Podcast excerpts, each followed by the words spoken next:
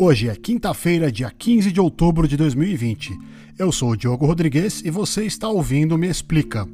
Todos os jornais, sites e redes sociais só falaram de uma coisa nos últimos dias: o senador que foi pego com 30 mil reais na cueca.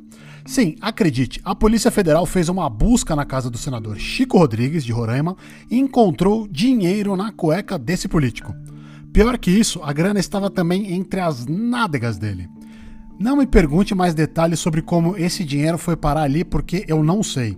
E sinceramente eu nem quero saber. Mas eu posso contar para vocês que a Polícia Federal está investigando o desvio de mais de um milhão de reais que deveriam ter sido usados no combate ao coronavírus. Só na casa desse senador, Chico Rodrigues, foram encontrados mais de 100 mil reais em dinheiro. A nova nota de 200 reais, aquela do Lobo Guará, estava ali no meio da dinheirama toda. E quem é esse senador? Ele era vice-líder do governo do Jair Bolsonaro no Senado. Era porque depois desse caso o Bolsonaro pediu que ele fosse dispensado do cargo. Ele é bem próximo da família do presidente. O Léo Índio, que é primo dos filhos de Jair Bolsonaro, trabalha no gabinete do senador Chico Rodrigues. Aliás, também o STF, o Supremo Tribunal Federal, afastou o senador do cargo por 90 dias.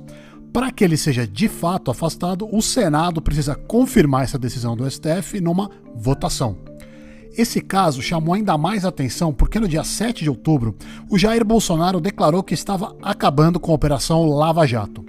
De acordo com ele, a operação não é mais necessária porque não existe mais corrupção no governo dele. O Bolsonaro só não explicou como ele vai acabar com a Lava Jato.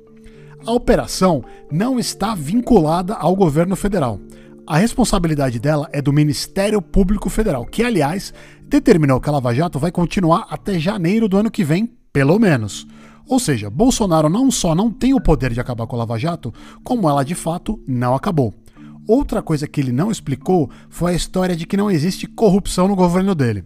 A começar, claro, pelo senador que escondeu dinheiro na cueca. Mas não é só isso. O Jair Bolsonaro e a sua família estão sendo investigados pela Polícia Federal em pelo menos três casos conhecidos. 1. Um, Eduardo e Carlos, filhos do presidente, são investigados no caso da CPMI das fake news. Eles teriam usado dinheiro público para atacar adversários políticos da família Bolsonaro e espalhar informações falsas.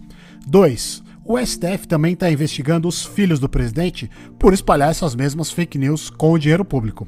Esse caso está em sigilo, ou seja, está correndo em segredo. E 3. O famoso caso Queiroz, que era assessor de Bolsonaro quando ele era deputado e é amigo próximo do presidente. O Fabrício Queiroz é investigado por fazer movimentações de dinheiro suspeitas usando o gabinete de Flávio Bolsonaro, que é outro filho do Jair, e do próprio Bolsonaro pai. Para deixar claro, todos esses casos estão em fase de investigação, ou seja, os envolvidos ainda podem provar que são inocentes. Agora, resta saber se a corrupção acabou mesmo no governo Bolsonaro ou se o presidente deu uma certa exagerada. Bom, por hoje é só aqui no Me Explica. Este podcast é produzido e apresentado por mim, Diogo Rodrigues. Se você gostou do que ouviu, mande o episódio para os seus amigos. Nos vemos na semana que vem.